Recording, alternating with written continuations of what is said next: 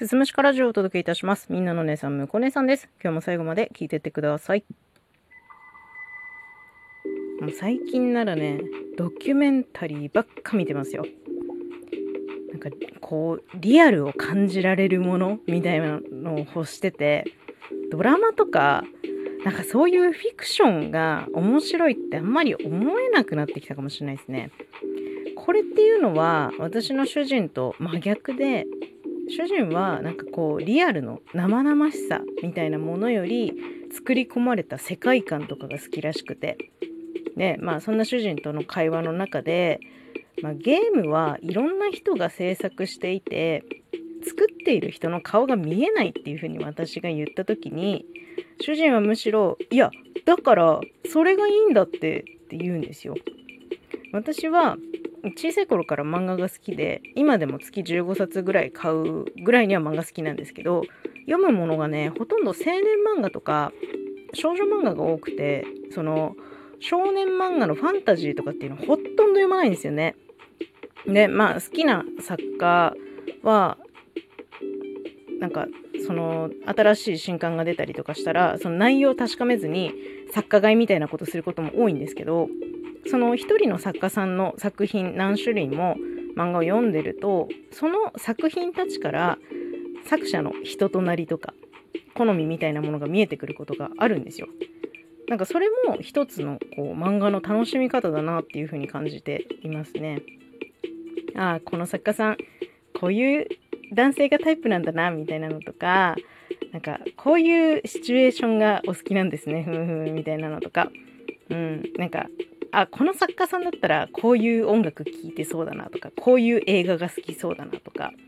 なんか作品そのもののキャラクターとかストーリーだけじゃなくてその作品たちを通じて一人の作家を見ることができるこれが私の考える作り手の顔が見えるっていう状態なんですけど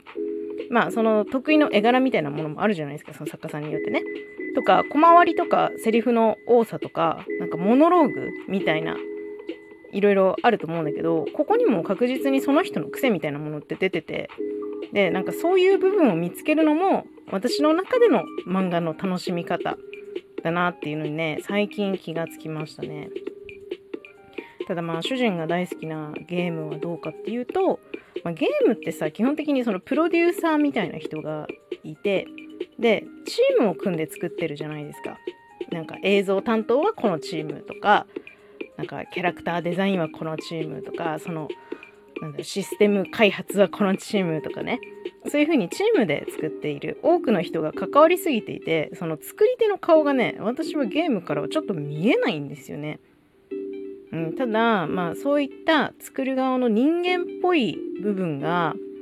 ゲームのそのバーチャルの世界に浸るのになんか邪魔になる場合ももしかしたらあるのかなっていうのはあるんですけどだからこそ主人はゲームをゲームとして楽しむためにリアルを感じなくていいって言うんですよね。で音声配信をやってるとどうかっていうともう音声配信はバリバリ漫画よりもう喋ってる人のまんまが出てると思います。まあ、その人の喋り方の癖だったりとか喋る、まあ、トーンとかもそうですけどそこにも人間性ってやっぱり出てくるしどういう内容を喋っているのかどういう切り口でテーマを持ってきてるのかみたいなのとかねなんかそういうのでその喋ってる人本人のいろんな部分が見えてくるのが音声配信だなっていうふうに思っています。まあ私の配信はもう特に人間臭くやっているのであのリアルさとか生々しさとか人間っぽさみたいなのを感じて楽しんでくれたらいいなというふうに思っています。